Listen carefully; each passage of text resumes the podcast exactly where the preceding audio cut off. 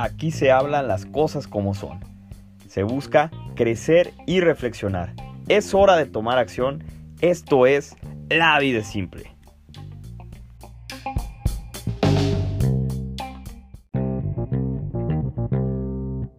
Hey, ¿cómo estás? Te doy la más cordial bienvenida y agradezco que me acompañes en un nuevo episodio de esto que se llama La vida simple, el podcast que nació para llevarte un mensaje positivo que genere en ti reflexión y que tengas un contenido de, de verdadero valor para tu desarrollo integral como persona.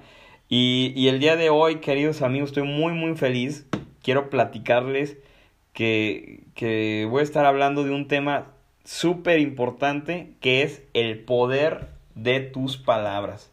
Para arrancar, te cuento que, que durante estos días estuve bastante indeciso sobre cuál era el tema apropiado para desarrollar en este episodio 3 de nuestra segunda temporada, que por cierto abro paréntesis ahí para, para ti que hoy estás descubriendo este podcast, te invito a que vayas y busques los episodios anteriores de la, de la temporada número 1, así como los dos que van de la temporada número 2, y de verdad, los cheques, por ahí vas a llevarte seguramente algún tipo de reflexión o algún tipo de aprendizaje que puedas eh, aplicar en tu vida diaria.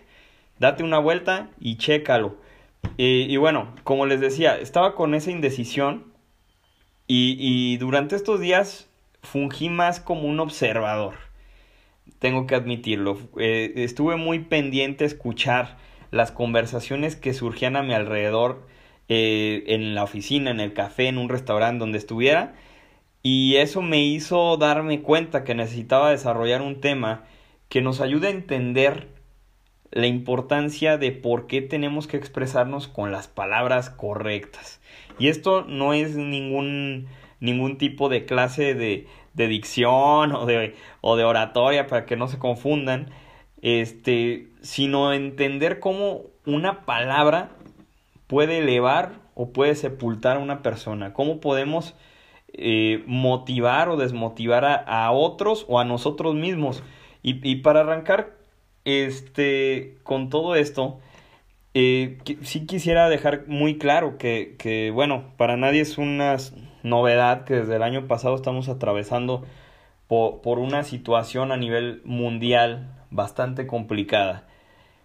Eh, en la cual yo creo que ya no podemos darnos el lujo de, de seguir cargando de negatividad del entorno con palabras, con actitudes que no nos favorecen a nosotros ni a quienes nos rodean. Mahatma Gandhi decía, cuida tus pensamientos porque se convertirán en tus palabras. Cuida tus palabras porque se convertirán en tus actos. Cuida tus actos porque se convertirán en tus hábitos. Cuida tus hábitos porque se convertirán en tu destino. Y pues bien, eh, cuando teníamos uno o dos años de vida y comenzamos a desarrollar todo este proceso de aprender un lenguaje, de, de poder aprender a hablar, eh, fuimos enseñados en base a la dedicación de papá o mamá por ayudarnos a asociar palabras con objetos, palabras con seres vivos. Y muchas veces pensamos que cuando una persona aprendió a hablar, la tarea ya quedó realizada. Sin embargo, la neta es que el impacto que tiene cada palabra va más allá de, de, asociar cosas y darles un significado, ¿no? Y, y para muestra te quiero contar eh, que en el año 1966 John Bark realizó un experimento con dos grupos estudiantiles, el grupo A y el grupo B. A cada grupo se le dio una serie de palabras para una primera actividad. Al grupo A se le dieron palabras relacionadas con la vejez. Palabras como cansado, anciano, veterano, dolencia, arrugado, enfermedad, etc. Todas las palabras que se te puedan ocurrir en este momento que tienen que ver con un adulto mayor, se les otorgó a ese grupo. Mientras que al grupo B se le dieron otro tipo de palabras que ninguna, ninguna tenía que ver con el tema de la vejez. Ambos grupos, en una segunda eh, actividad, se les pidió que recorrieran un pasillo de ida y vuelta y se les iba a medir el tiempo para ver cuánto tardaban en recorrerlo. Curiosamente, todos los integrantes del grupo A, es decir, los que tenían palabras eh, que tenían relación con, con ser adulto mayor, fueron los que tardaron más tiempo en hacer el recorrido. Esto comprobó que las palabras tienen un impacto poderoso en el cerebro, influenciando físicamente el comportamiento del individuo, y, a esto se fue lo que se le llamó el efecto priming, que es un efecto de un estímulo sobre el, el tipo de respuesta que va a dar a estímulos posteriores. En este caso del ejemplo era el, el tema de la movilidad. Es decir, quienes tuvieron esas palabras de, de vejez fueron los que les costó más trabajo moverse de manera ágil. Algo que me encanta de, de todos estos temas y por lo que me gusta aprender y estudiar eh, sin ser un, un psicólogo de profesión es el poder entender cómo nuestro cerebro llega a ser tan potente que tiene la capacidad de absorber cada mensaje que recibe por nuestra cuenta o de un, o de un estímulo externo enviado por alguna otra persona. Al, al grado que, que, bueno, cuando, cuando el cerebro se apropia inconscientemente de cada mensaje, lo convierte en un programa mental. Y ojo aquí, esto es bien, bien, bien, bien importante. Porque eh, es necesario que entiendas que el cerebro no hace diferencia entre un sí o un no. No logra distinguir entre la verdad o la mentira. Para el cerebro, todo mensaje que recibe se interpreta como cierto. Por lo tanto, cuando te dicen constantemente que eres el mejor en una actividad o te lo dices tú mismo, como resultado el cerebro va a generar un programa mental en el cual tú te sabes, tú te crees, tú te sientes y, vives como el mejor para realizar esa actividad. Entonces, imagínate esto. Es como un, como un diagrama y, si, si, incluso lo quisieras estar redactando en, una, en un papel, estaría buenísimo. Entonces imagínate el diagrama en el cual primero llega una palabra positiva o negativa. Y a partir de ahí se forma un camino que va a ser o positivo o negativo dependiendo de ese primer mensaje. ¿Estamos? Entonces, ¿qué forma un programa mental ese tipo de mensaje? Ese programa mental a su vez va a derivar en pensamientos que posteriormente se convertirán en sentimientos. Entonces, hasta aquí, cuando, cuando crees que eres el mejor en una actividad, la que tú quieras, ¿cómo sería el sentimiento que te produciría ese pensamiento? Evidentemente vas a estar lleno de confianza, lleno de seguridad, con miras y objetivos muy claros de que puedes alcanzar el resultado que deseas en esa área particular de la vida, en esa actividad en la cual sabes que tienes los recursos para ser el mejor. Entonces, siguiendo con, con este mapa que te estoy compartiendo, primer punto, el mensaje, ya sea positivo o negativo. Segundo, pensamientos. Tercero, sentimientos.